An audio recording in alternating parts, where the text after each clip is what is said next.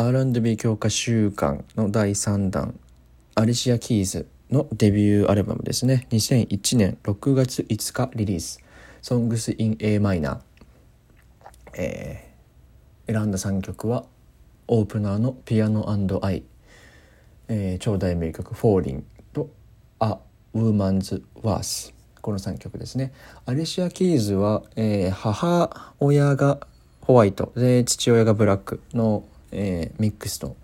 方でして幼少期からピアノに触れクラシックを学びでもリアルタイムでソウルファンクヒップホップを聴いて育った生粋のネオソウル出身の人でして、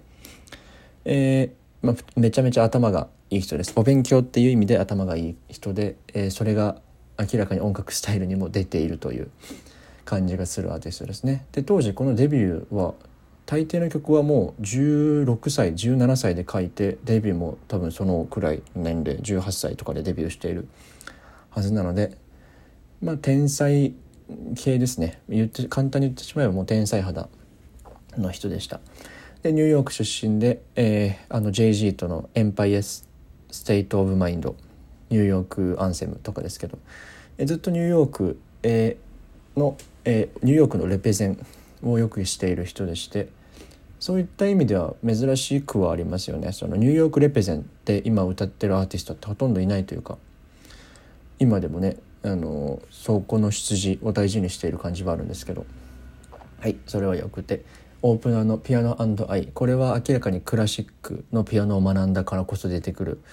えっ、ー、となんだっけかな。誰の曲か忘れた。ショパンかベートーベンか忘れましたけどその人の、えー、月光ソナタのを引用して後半ヒップホップの展開にしていくというなかなか、えー、すごい挑戦をしている曲でして。でもまさにそれこそがアリシア・キーズのスタイルなんですね。クラシックからジャズへジャズからソウルへソウルからネオソウルヒップホップへっていうのを全部やる人だったので今もそうですけど。それを見事に、えー、デビューアルバムの1曲目ですでにやってしまっているというとてつもない、えー、素晴らし素晴らしさですね。2曲目「フォーリング」フォーリングまあこれは聞いたことあると思うんですけどこの曲で、まあ、あえて注目するとしたらアリシア・キーズは歌もうまいってことですね、えー、ちょっとハスキーな声で、えー、意外と高音も出るんですけどでそこで、えー、ちゃんとボーカルハーモニーを自分で作って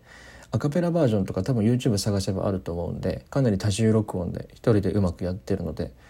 そういった意味では、えー、スティービー・ワンダーに近いですね。実際そのスティービー・ワンダーのスタイルを、えー、実際真似してパブリックイメージ作ってデビューした人なのでピアノの前に座ってドレッドヘア長めのドレッドで何て言うのかな品を持ってソウルファンクをやるっていうファンクはやってないけどねソウルをやるっていう意味で、まあ、スティービー・ワンダーに、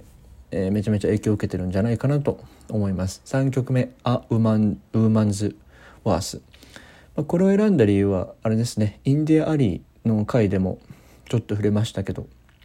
女性がいるネオソウルはすごいエンパワーメントの意味が強いのでこれも、えー、全ての男は女性の価値を分かるべきだっていう、うん、その通りだなとは思いますけどそういう、えー、女性の連帯連帯を訴えてないね。その女性の、えー、エンパワーメントソング。女性へのアンセムとして。でも当時さまだ二十歳もいってないわけでしょ？早いよね。とてもマチュアな方でした、えー、アリシア・キーズはアリシア・キーズ小話だけ最後にちょっとしておくと、えー、その冒頭で言ったヒップホップとの距離が近いっていうこととかニューヨークへのレペゼン意識が強いみたいのって今も続いていてで俺ずっと不思議というか面白いなと思うのはずっとカニエ・ウェストについてっているんですね あのアリシア・ケイズ。もう2010年代半ば以降ってカニエ・ウェスト問題しか起こしてないのでカニエ・ウェストへの、えー、サポートを表明するだけで正直危ないと思うんですよ。けどアリシア・キーズそれこそ2021年の「ドンダ」ってアルバムがありましたけどカニエ・ウェストの。でそのリスニングイベントとかにカニエ・ウェストってあの当時もう犯罪者だったマリリン・バンソンとかこっちは犯罪ではないけど社会からキャンセルされていたダ・ベイビーとかをそのコンサートに呼んでたんですね。でアリシア・キーズその場に普通に来るんですよ。あのグラミー賞の司会とかやって世界には愛が必要みたいなすごいあのエモーショナルなね司会をやっていながらそういうカニエ・ウェストのそういうあのご招待には行くんですよ。でもそれはなぜならアリシア・キーズのデビュー曲とかをカニエ・ウェストが手掛けてたりしたんですね実は。かつ Jay-Z とも距離が近いっていう意味でそのそこら辺のえー、ニューヨークシカゴのヒップホップコミュニティと、えー、仲良くさせてもらっているいたはずなのでアリシャ・ケイズはそういった意味での恩を絶対忘れない人だと思うんですよアリシャ・ケイズ自分のキャリアが危ぶまれたとしてもカニエ・ウェストについていくんですねこの人、